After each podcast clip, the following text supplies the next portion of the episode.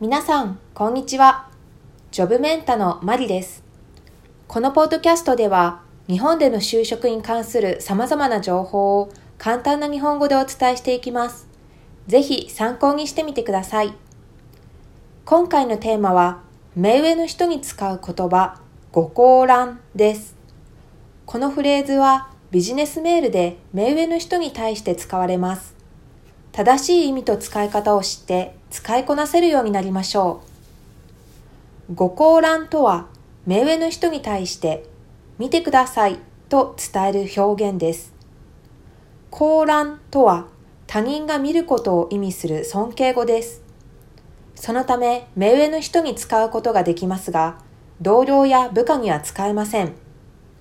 同僚や部下にはご覧くださいやご確認くださいを使うのが一般的です。ビジネスシーンでは主に目上の人に資料や書類を見てもらいたいときや商品を紹介するときに文章中で使われます。口頭で言う場合は、ご覧くださいを使うのが一般的です。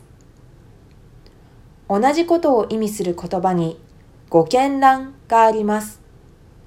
これも他人が見ることを意味する尊敬語のため、ご高覧とほぼ同じ使い方をすることが可能です。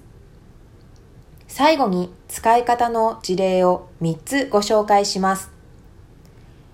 資料をメールに添付いたしました。何卒ご高覧ください。完成した新しいパンフレットをお送りしましたので、お時間があればぜひご高覧ください。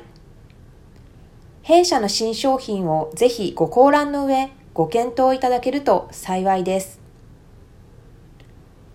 次回も日本の就職に関する情報を取り上げていきます。ではまたお会いしましょう。